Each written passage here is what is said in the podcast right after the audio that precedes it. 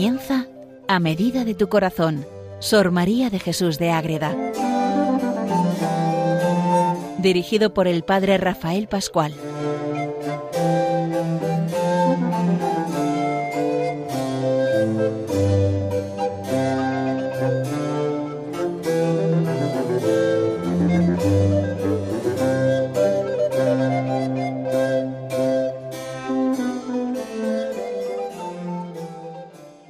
Oyentes de Radio María, seguimos conociendo a Sor María de Jesús de Ágreda, conociendo sus, escritos, su vida, su testimonio, toda su riqueza espiritual, pero sobre todo ese amor a la Virgen María que vamos escuchando en estos programas dedicados a esa difusión de la Virgen María en su obra. Les habla desde Calahorra el padre Rafael Pascual Elías, Carmelita Descalzo,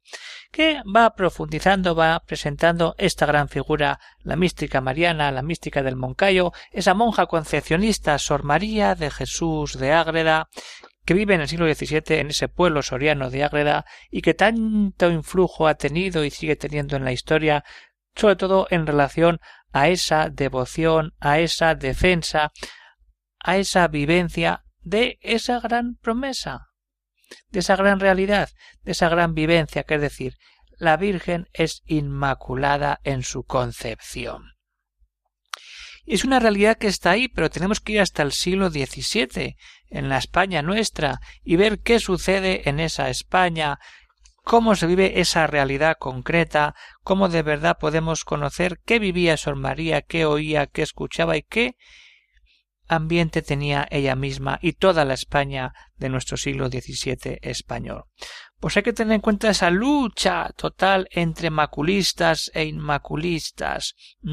los que defienden la Inmaculada y los que no la defienden. Vamos a dedicar este programa a esa defensa que Sor María de Jesús hace de la Inmaculada Concepción en sus obras que vamos a ir explicando cada una de ellas. De manera muy puntual, pero ver en cada una de las obras cómo la Virgen Inmaculada está presente y cómo ella la define en diversas maneras para llegar al mismo punto. Nuestra Madre, la Virgen Inmaculada, es concebida sin pecado original. Pero a nivel teológico, en las cátedras de teología se disputa, se discute esa cuestión si de verdad la Virgen es concebida en pecado o sin pecado original. Pero es que el pueblo está defendiendo esa devoción, la llaman la sin pecado. En cuántos pueblos se celebra la fiesta de la sin pecado, el estandarte de la sin pecado, la cofradía de la sin pecado. Y en el arte, cuántas pinturas, cuántos cuadros tenemos de grandes artistas y no tan grandes reflejando esa imagen que tenemos todos grabados en nuestro pueblo, en nuestra iglesia, donde no hay una imagen de la Inmaculada Concepción, o esas bellas esculturas de Gregorio Fernández, donde vemos esas Inmaculadas con esos rayos que demuestran la gloria de Dios, o también esos poemas preciosos dedicados también a nuestra Madre, o la música, cuántas canciones, cuántas partituras elevadas al cielo para honrar a la misma Madre de Dios, o lo que es lo mismo, obras de teatro que también tienen de fondo esa presencia incluso los votos de muchos pueblos de definir que un día al año se reúnen para definir y, defender que la Virgen es concebida sin pecado original, o incluso universidades diversas que también manifiestan y apoyan esa realidad. Incluso los reyes de España, como veremos en el carteo de Sor María con Felipe IV, también intervienen en ese tema ante Roma para ver si Roma define este dogma que al final es definido pero en el siglo XIX. Hay que tener en cuenta que Sor María nace en este ambiente, en Ágreda, en un ambiente franciscano totalmente, y los franciscanos eran unos defensores a ultranza de esa concepción inmaculada de la Virgen María. La propia familia también tiene ese ambiente religioso y por lo tanto también muy franciscano, pero como ya sabemos, sus padres se dirigían con los, con los frailes franciscanos que estaban en el pueblo de Ágreda. Luego también se funda un convento dedicado a la Purísima, donde en la propia casa de Sor María ella entra en la orden de la Inmaculada Concepción y el convento se dedica a la Purísima Concepción. Es que ella lo vive desde su nacimiento, ya tiene esa vivencia preciosa de que la Virgen es concebida sin pecado original.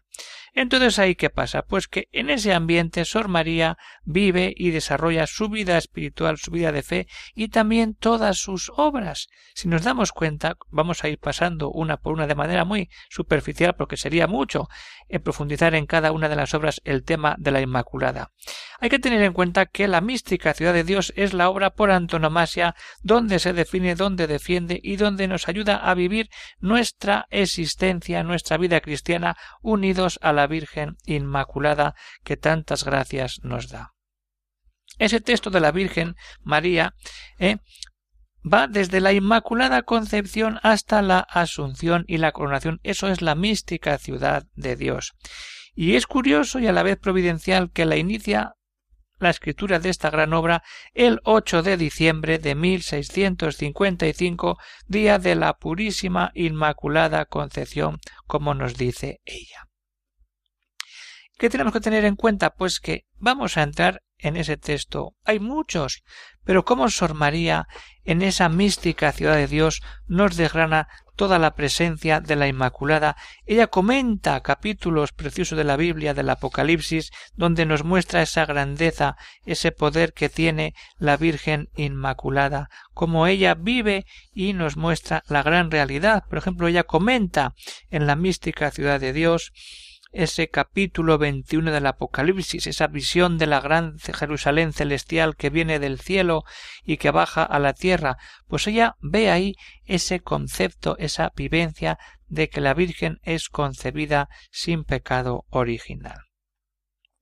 Y así lo manifiesta. Vamos a leer un pequeño párrafo para que veamos qué enjundia, qué tesoro, qué fuerza tiene la palabra de Sor María cuando se deja llevar de nuestra Madre la Virgen Inmaculada. Y entonces, cuando San Juan afirma en su Apocalipsis que vio la ciudad santa Jerusalén que descendía del cielo, tenía la claridad de Dios y su resplandor era semejante a una piedra preciosa de jaspe como cristal, afirma, desde el punto que tuvo que ser María Santísima, así lo que equipara, fue su alma llena y como bañada de una nueva participación de la divinidad, nunca vista ni concebida a otra criatura, porque ella sola era clarísima, aurora que participaba de los mismos resplandores de sol, Cristo, hombre y Dios verdadero, que de ella había de nacer y esta divina luz y claridad fue creciendo hasta llegar al supremo estado que tuvo asentada a la diestra de su Hijo unigénito en el mismo trono de la Beatísima Trinidad. Y ahí está todo esto. No tenía otra claridad más que la del mismo Dios. Refleja esa realidad del mismo Dios que en su inmutable ser estaba como en fuente y en su origen y en ella estaba participando y por medio de la humanidad de su Hijo unigénito resultaba una misma luz y claridad en la madre y en el Hijo. La unidad de madre e hijo nos muestra y nos acerca a la vivencia de esa presencia de la Inmaculada, en cada uno con su grado, pero en sustancia parecía una misma y que no se hallaba en otro de los bienaventurados ni en todos juntos. Ahí vemos claramente cómo la Virgen es esa ciudad celestial donde nos podemos pasear, donde podemos entrar, donde podemos vivir, donde podemos conocer y descubrir y amar cada día más el amor de Dios, porque ahí es concebido nuestro Señor Jesucristo, nuestro Salvador, pero donde en esa Virgen que es concebida sin pecado original. Esa es la, Jerusalén celestial que viene del cielo. Cuando leemos ese Apocalipsis 21, invito a los oyentes a que relean ese texto de Apocalipsis 21 y lo lean desde este sentido que hace Sor María. Cómo podemos interpretar la Biblia, cómo podemos leerla a la luz siempre de nuestra Madre Santísima. Si de verdad nos abrimos al amor de Dios y descubrimos en la mística ciudad de Dios esa obra que es una defensa total de la concepción purísima de María, ¿para qué? Para promover su devoción y el culto, y así el interés por los fieles para que pidan esa gracia a la Iglesia de que sea definida. Eso mismo pide Sor María una y otra vez, y la mística ciudad de Dios es ese vínculo precioso donde podemos descubrir que nuestra Madre Santísima es la Madre de Dios, porque es la Madre Inmaculada que nos entrega al Redentor. Entonces, teniendo todo esto en cuenta, vamos a quedarnos con este texto del Apocalipsis que Sor María nos explica en su mística ciudad de Dios, sobre todo en la experiencia de Dios que entra en nuestro corazón cuando dejamos ver cómo esa Jerusalén baja del cielo tan celestial, llena de joyas, para mostrarnos que ahí está la verdadera Madre de Dios. Vamos a quedarnos unos momentos con este texto y seguimos viendo cómo Sor María lo sigue reflejando de otras maneras en otras de sus obras.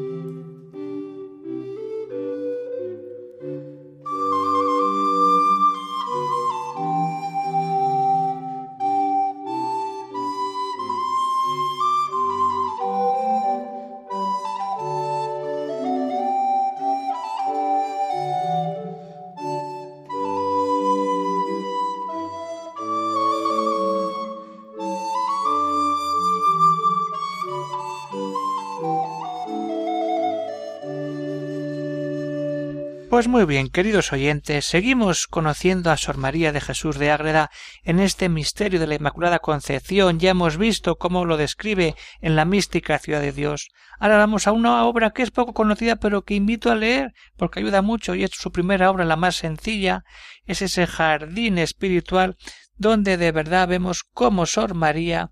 ahí de nuevo manifiesta esa presencia de la Virgen Inmaculada, y ella misma se declara hija de la Purísima Virgen María en ese jardín espiritual. Dice,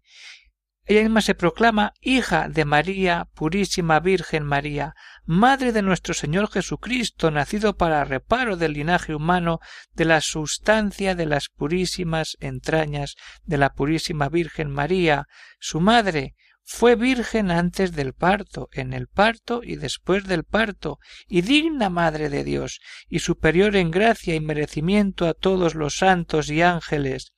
y que es la superior a todos y que sólo al Señor es inferior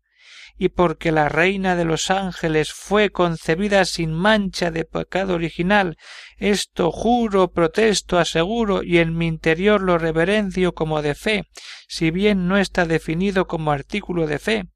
para lo cual prometo la vida, y mil vidas si el Señor me las diera, para con tremendos martirios darla por esta causa. Se ofrece el martirio para defender este mensaje, esta vivencia de que María es concebida sin pecado original.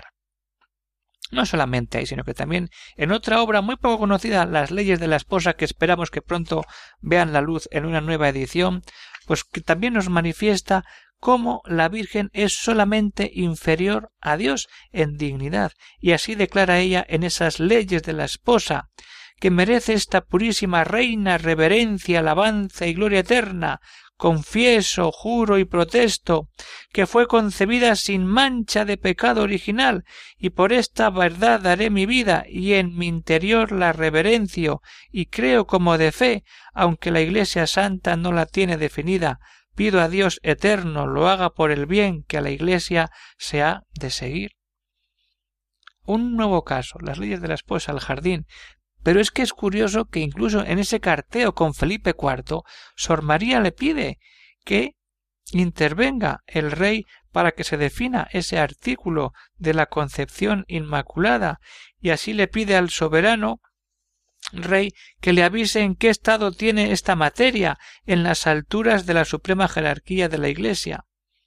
y que cómo si es voluntad de Dios que se defina como artículo de fe y el misterio de la concepción inmaculada. Así lo dice en una carta del 22 de junio de 1660. Y le responde el rey a día 6 de julio que se ha informado y le dice que me dan muy pocas esperanzas de que el negocio tenga buen fin. Nada se perdería si escribiese a Roma como cosa suya, pudiera ser, permita Dios, que así para mayor gloria suya y de su Madre Santísima. Y contesta Sor María pocos días después al rey mucho me ha contristado a ver saber que la definición de la purísima concepción por fe esté en tan mal estado, no merecen nuestros pecados tan gran bien. Y si vamos leyendo ese epistolario, pues vamos encontrando más presencias de ese relación entre el rey y Sor María pidiendo esa definición dogmática. ¿Mm? Más adelante, pues encontramos sí esas cartas. Dos años después, el 10 de enero de 1662, el rey escribe a Sor María y le dice que estoy contentísimo de la bula sobre la purísima concepción, pues todos dicen que es la más favorable que se ha expedido de que ha dado gracias a su bendito Hijo y espero que hemos de ver muy adelante este negocio. Estamos en 1662 y todavía nos quedan varios siglos para alcanzar esa definición dogmática. Pero bien, Invito a los oyentes a que cojan ese carteo entre los dos y puedan conocer más a fondo esa relación entre ellos que ya hemos dedicado. Ya veremos cómo de verdad entre los dos hay esa unidad, esa afinidad que ya vimos en algún programa anterior. Pero es que también Sor María, en las letanías que compone una noche, habla en una de ellas como ese espejo inmaculado y perfectísimo de la divinidad ese espejo inmaculado es la Virgen María, y ante eso, ¿qué hace? Que la Inquisición, como ya hemos visto, en ese examen que le hace, le, le cuestiona esa realidad de cómo habla de ese espejo, y ella se remite al Génesis, que Dios creó al hombre a su imagen y semejanza, y responde con toda esta naturalidad y profundidad a la vez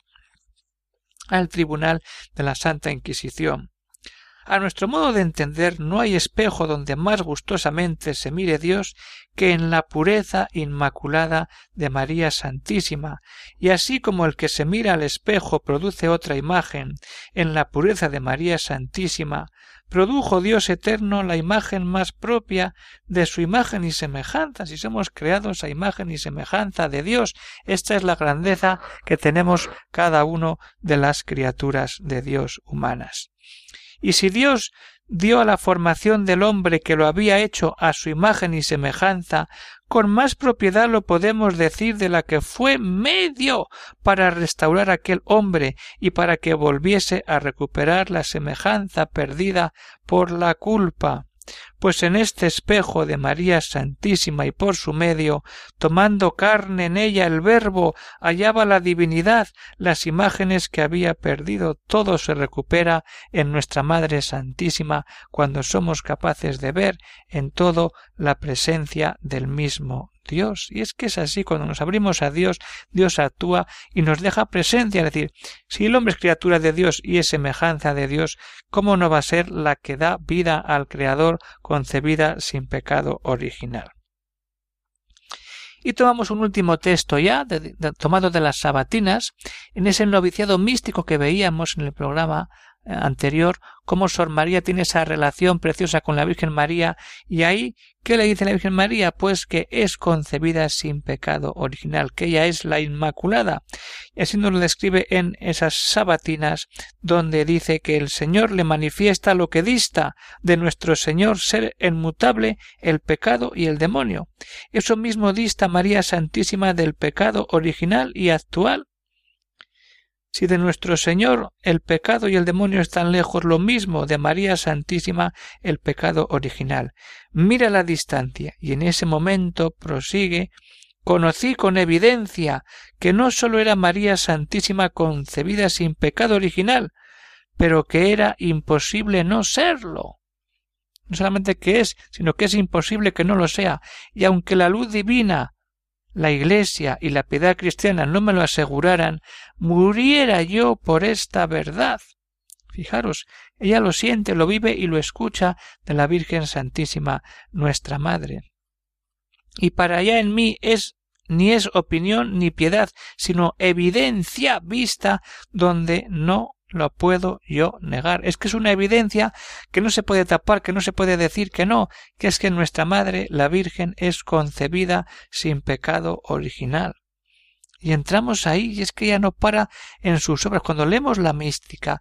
todo está plagado, sembrado, desbordado de presencias de esa Inmaculada Concepción, como nos dice en otro momento de la mística ciudad de Dios. Era como vidrio claro, puro y transparente, porque era un espejo inmaculado en que reverberaba la misma divinidad, y como una tabla cristalina en la que estaba escrita la ley del Evangelio, para que en ella y por ella se manifestase al mundo todo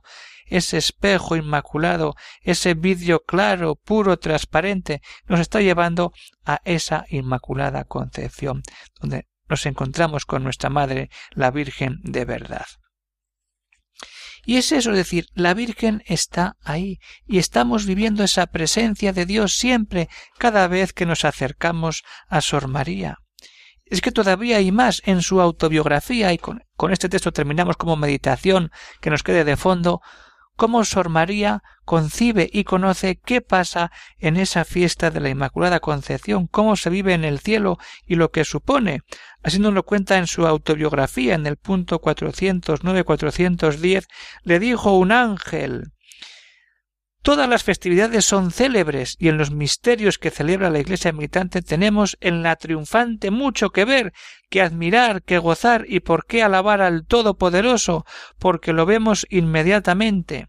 Y así esto es en todas las festividades y misterios, pero en la purísima concepción de nuestra gran reina sucede todo esto con mayor plenitud,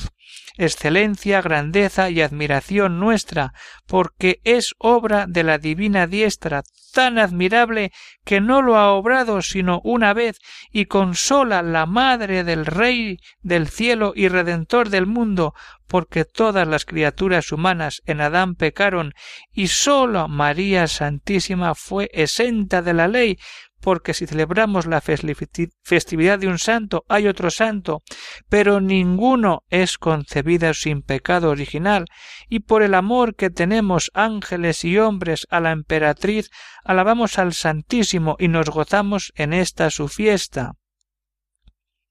Fijaros qué bonito, celebrar de verdad la fiesta de la Virgen Inmaculada. Hay muchos santos, pero solamente la Virgen es concebida sin pecado original. Por eso, queridos oyentes de Radio María, se despide así con este texto. Celebrar la Virgen Inmaculada como la gran Madre de Dios es la única concebida entre todos los santos sin ese pecado original. Pues se despide el Padre Rafael Pascual, Carmelita Descalzo, desde Calahorra, invitando a leer una y otra vez a Sor María en su mística ciudad de Dios o en cualquiera de sus obras, como hemos visto, siempre está presente ese reflejo de la Inmaculada Concepción.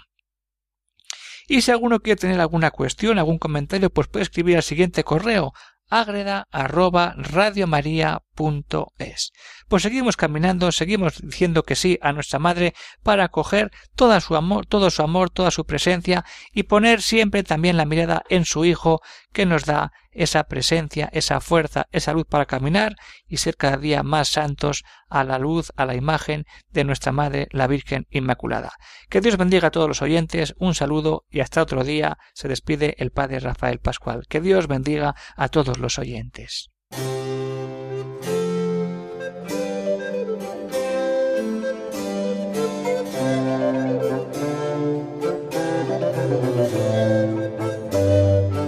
Han escuchado en Radio María A Medida de tu Corazón, Sor María de Jesús de Ágreda.